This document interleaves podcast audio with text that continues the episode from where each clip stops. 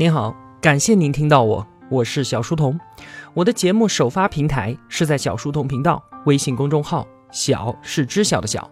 我也会把音频分发到喜马拉雅之类的各大音频平台。您也可以在公众号内回复两个英文字母 QQ，加入我们的频道交流群，与同学们进行互动交流。小书童将常年相伴在您左右。我们正在解读《今日简史》。作者尤瓦尔·赫拉利。本期节目的文案有七千字，我大约会用二十五分钟的时间为您讲述。今天啊，我们要来一起讨论的议题有两个，一个呢叫做自由、数据霸权，另一个是平等，谁该拥有数据？听到赫拉利的这两个议题啊，完全不知道他在说什么。不过没关系，我们一点一点的来把话给说开。赫拉利在《今日简史》这本书当中，不断的强调着一个观点：我们正处在一个人类文明的转折点上。我们现在所遇到的问题，那可是过去几千年来从来都没有遇到过的。在此之前啊，任何的技术进步都是对于我们人类能力的一种延伸。不管是纺织机、铁路还是电视，带给我们的是效率、方便以及力量。所以，我们感觉到的进步虽然变化非常的剧烈，但是这种变化它始终是缓慢的、渐进的，并且方向明晰的。而现在呢，生物技术和信息技术正在突破我们身体的边界，它开始参与到重塑我们的意识，参与到改变整个人类的共识当中。这个就是我们过去从来没有遇到过的问题。我们今天的讨论啊，就从自由说起。那每个人的自由，这是自由主义最最看重的。在政治上呢，我们相信选民能够做出最好的选择，所以我们赞成民主选举。在经济上呢，我们相信顾客他永远是对的，所以我们拥抱自由市场经济。那在个人方面，我们都愿意听从自己内心的召唤，只要不侵犯别人，那就可以。所以啊，自由主义把个人的自由奉若神明。那过去我们一直这样做，它是对的吗？当然对了，所以英国当他们要做出决定是否脱欧的时候，卡梅隆他并不是去征询英国女王或者是牛津大学的意见，而是举行了全民公投。政治上的权威就来自于每一个选民的自由意志。但是事后我们却发现啊，这些所谓的公投或者是选举，其实诉诸的永远都是我们的感觉，而根本就谈不上什么理性。为什么这么说呢？因为如果民主要的是理性决策的话，就根本不应该让所有人都有平等的投票权。在我们这个世界上啊，就是有这么一部分人，他们拥有更高深的学识，并且更具理性。特别是当我们讲到特定的政治或者是经济政策的时候，更是如此，这是毋庸置疑的。所以呢，道金斯曾经就提出抗议。说通过全民公投来决定英国是否脱欧的性质，就像是让所有人投票来决定爱因斯坦的方程到底写的对不对一样。这就像是让飞机上所有的乘客来投票，说飞机现在应该在哪条跑道降落一样。这样一听，是不是觉得很荒谬这件事儿？但是啊，其实选举和公投的重点并不在于理性决策，而在于每个人都能够表达自己的感受，反映出每个人的自由意志。这个才是民主权威的来源，所以啊，当重点是感受而不是理性决策的时候，那么无论是爱因斯坦还是道金斯，他们就和所有人都是一样的。那我为什么要说这个呢？因为对于感受，对于所谓自由意志的依赖，它就是自由民主的致命弱点。一旦有外部力量能够攻破我们的心，并且操纵它，那么所谓的民主政治。不过就是一场感情丰沛的木偶戏罢了，而我们很快就要走到这个时候了。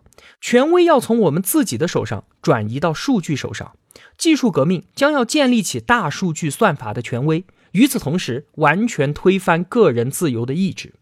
就正如我们之前所说的，感受的本质，它并不是直觉，并不是灵感，而就是算法。很快的，计算机的算法就能够给我们带来比自己的感觉更好的建议。那在今天的医学领域就已经表现得非常明显了。我们现在去医院看病，很多时候决定并不取决于我们自己是否觉得自己健康，而是根据检查的结果，以此呢，医生做出诊断，告诉我们你得了什么病，你应该接受什么样的治疗。我们对于这一部分的主导权，其实早就已经让渡出去了。那再过几十年呢？等到生物传感器能够对我们进行二十四小时数据监测，看着我们身体内的各种病毒和癌细胞蠢蠢欲动的时候，紧接着它将针对每个人的体质、DNA 还有性格，量身推荐给我们最合适的治疗方案和饮食方案。那等到那个时候，我们除了听从他的建议之外，难道还有什么别的选择吗？那您说，我就是不听，我就是要反抗，行不行呢？那好，我们举个例子。就像是吸烟这件事情啊，现在呢，无非就是告诉我们吸烟有害健康，然后把这一行字印在烟盒上。那要不要继续抽，还是我们自己在决定，是不是愿意用自己的身体来承担这个风险？但是在未来，这种韧性和反抗很有可能持续不下去了。当某一天，你的生物传感器明确的告诉你，在你的左肺上检测到了十七个癌细胞，如果你继续抽烟的话。情况只会越来越糟。你说我不管，我要继续抽。那好，他会把这个数据发送给你的父母、你的妻子和你的孩子。如果你还是不听劝，那这些数据会发给你公司的领导。你看，你是一个对自己的身体都不负责的人，那你的工作表现很可能就要受到怀疑。而更加糟糕的是，你的保险公司也会因此提升你的保费，甚至你的医疗保险都会被取消。那当我们。要承担如此巨大的社会代价的时候，我们还能够像现在一样的固执己见吗？那你说我不装这些生物传感器行不行呢？当然不行了，因为以后对你提供的所有服务都要以此为依据。就像是现在，如果你担心辐射，不愿意照 X 光，那么医院就没有办法给你看病，是一样的道理。甚至说啊，在未来。这些数据就像是我们现在的身份证一样，如果我们不共享这些信息，我们在未来社会可能寸步难行。那么，在医疗领域发生的这些事情，很快就会延伸到越来越多的领域。更进一步，当外部数据处理系统进入到了我们自己的身体，开始不断的了解我们，那当它比我们自己更加了解我们自己的时候，会发生一些什么事情呢？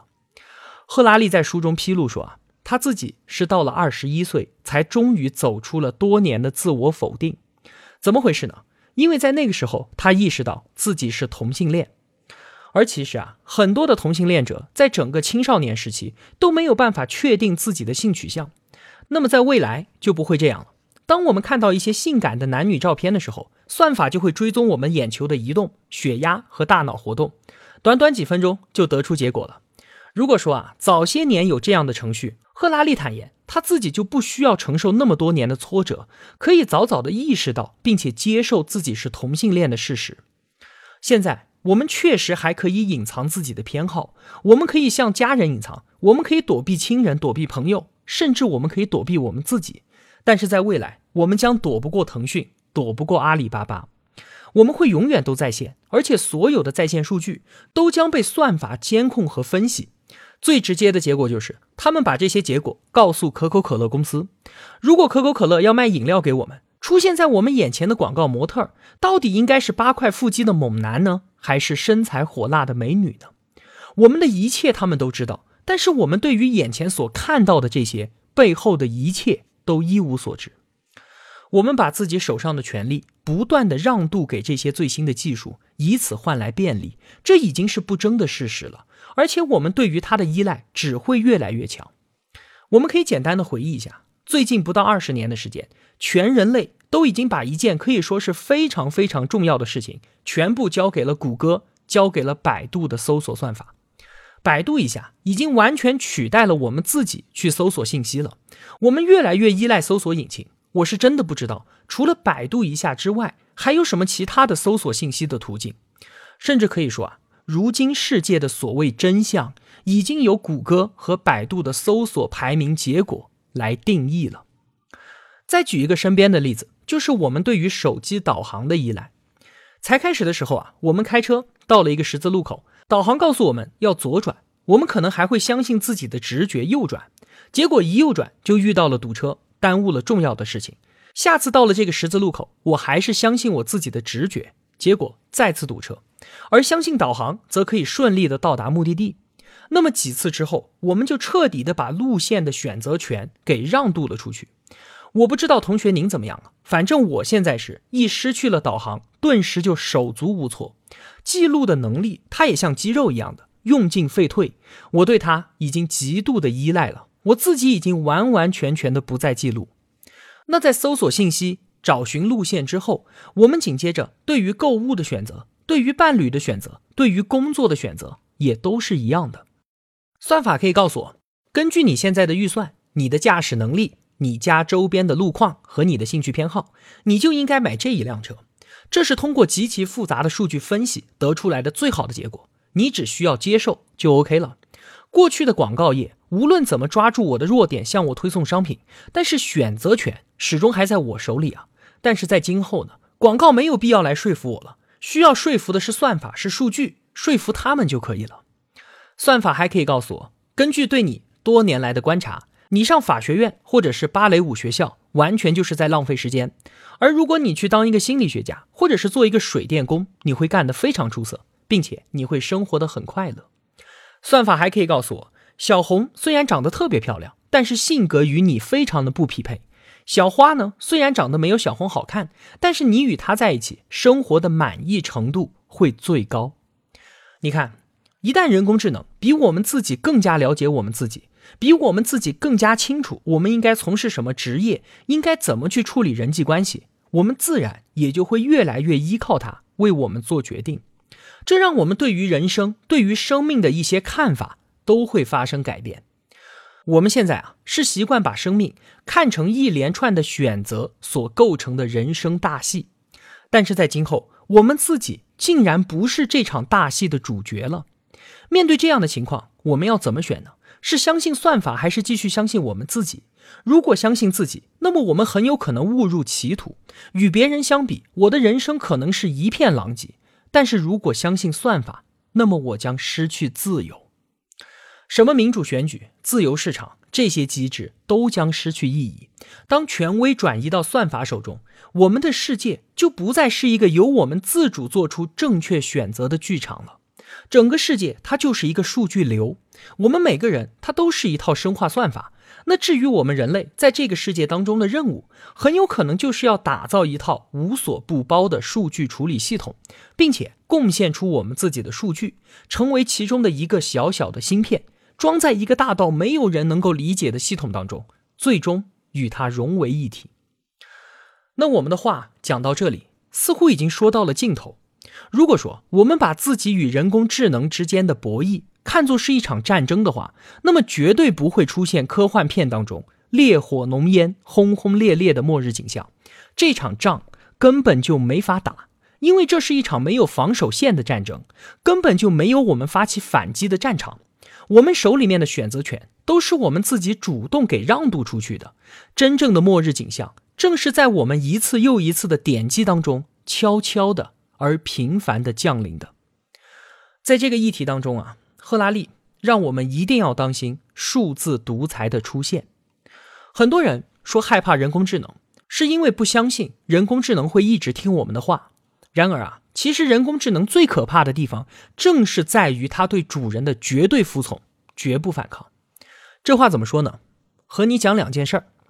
话说啊，在一九六八年三月十六号。一群美国士兵深陷越南，进行了数月的游击战，最终啊情绪崩溃，陷入疯狂，屠杀了美莱村大约四百名平民。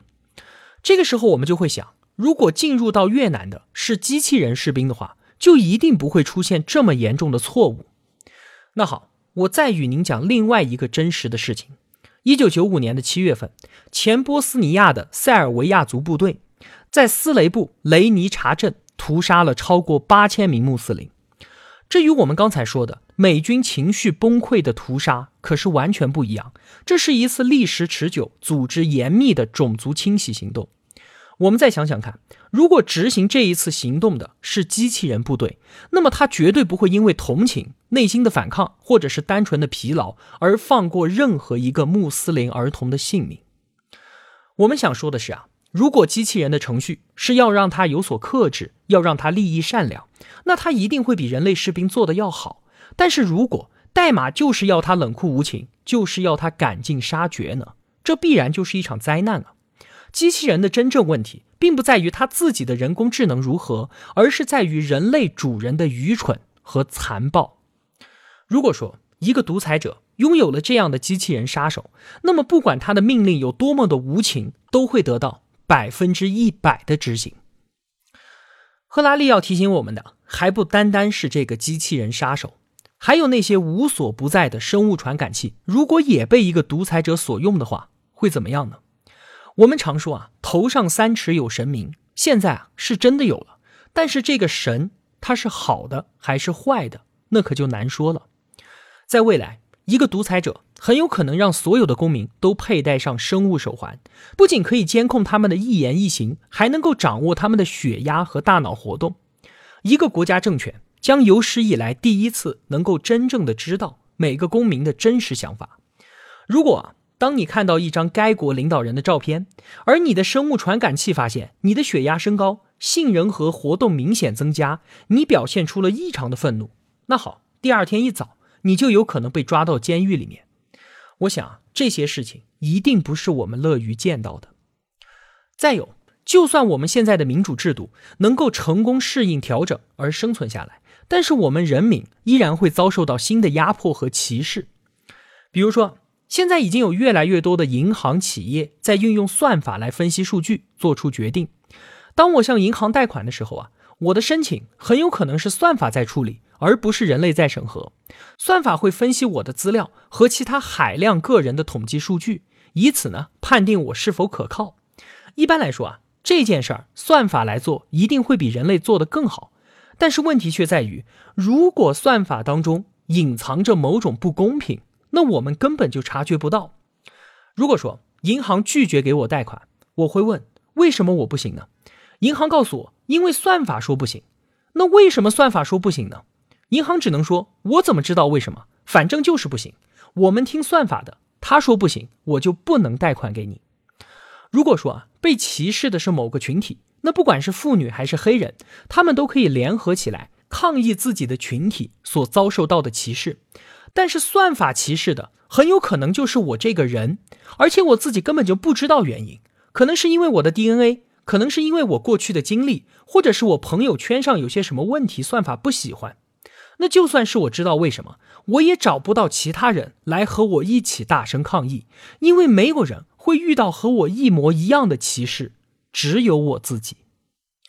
还有，我们可能会觉得，在最高的权力阶层，还是人类说了算。算法呢，最多只是一个顾问，我们肯定不会说任命某个人工智能来担任德国总理或者是谷歌的 CEO。但是其实啊，不管是总理还是 CEO，他们的决策都是由人工智能所制定的。为什么会这样呢？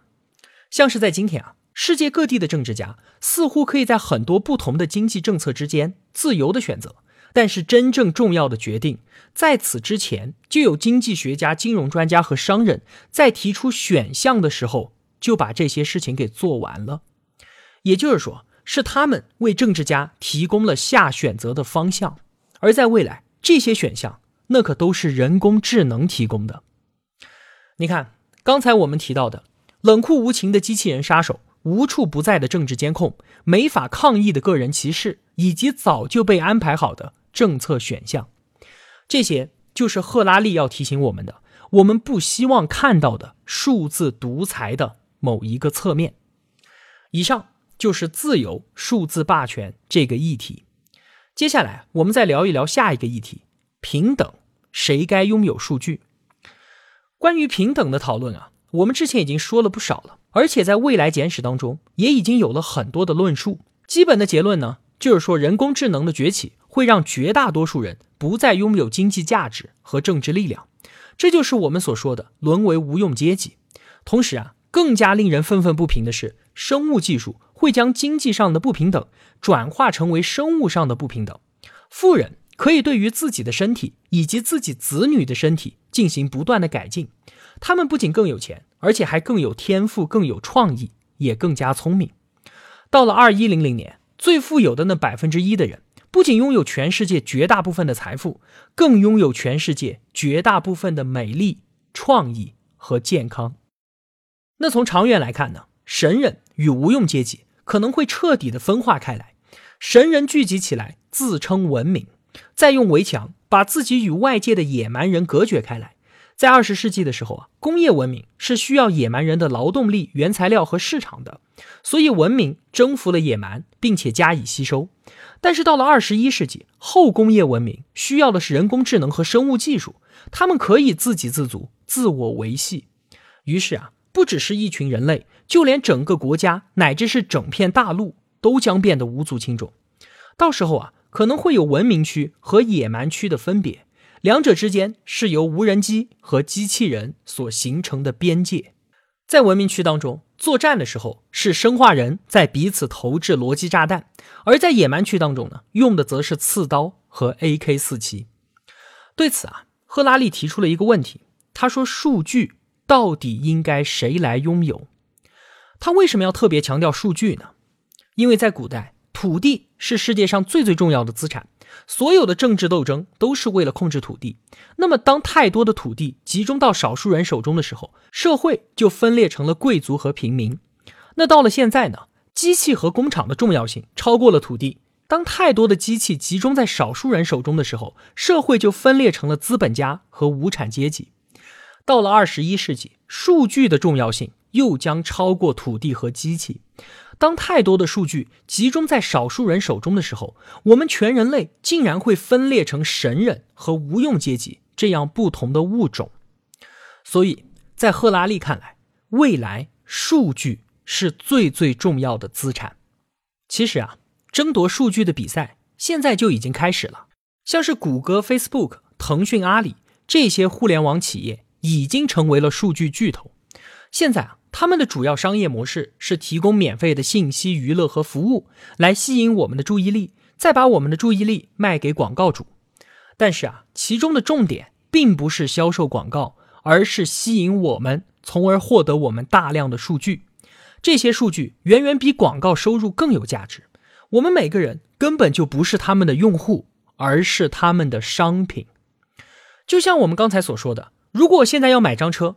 那买什么车我是听算法的，那么汽车广告还有什么用呢？一旦算法开始为我们选择和购买商品，广告业立即就会崩溃的。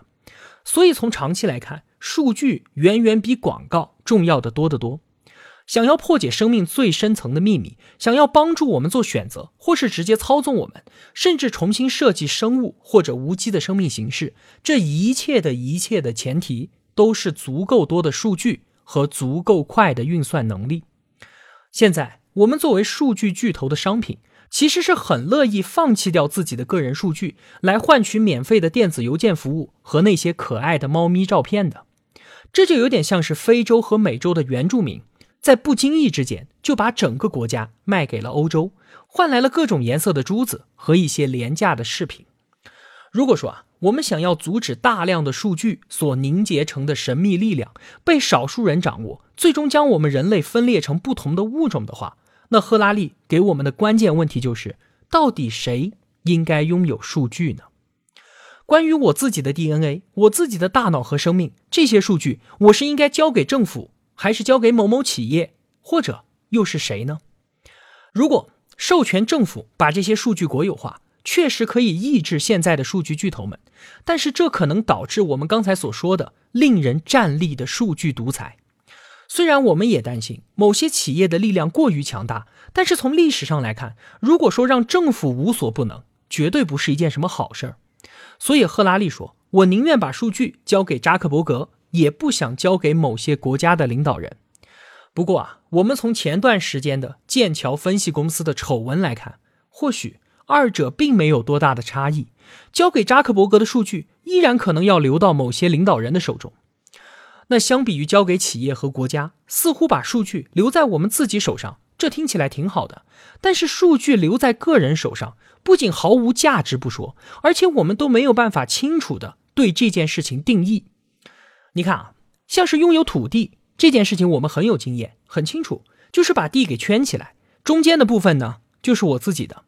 拥有企业这件事情呢，我们也有一整套的办法。比方说，可以通过买卖股票拥有腾讯或者是丰田汽车的一部分。但是拥有数据怎么个拥有法呢？数据它无所不在，而又没有真实的形态。我可以说它正在以光速移动，也可以说它能够创造出无穷无尽的副本。所以啊，虽然赫拉利抛出了这个议题，但是根本就没有答案，或者说基本的问题我们都没有办法描述清楚。赫拉利是在呼吁我们所有人好好的注意这个难题：要如何规范数据的所有权？这可能是我们这个时代最最重要的政治问题。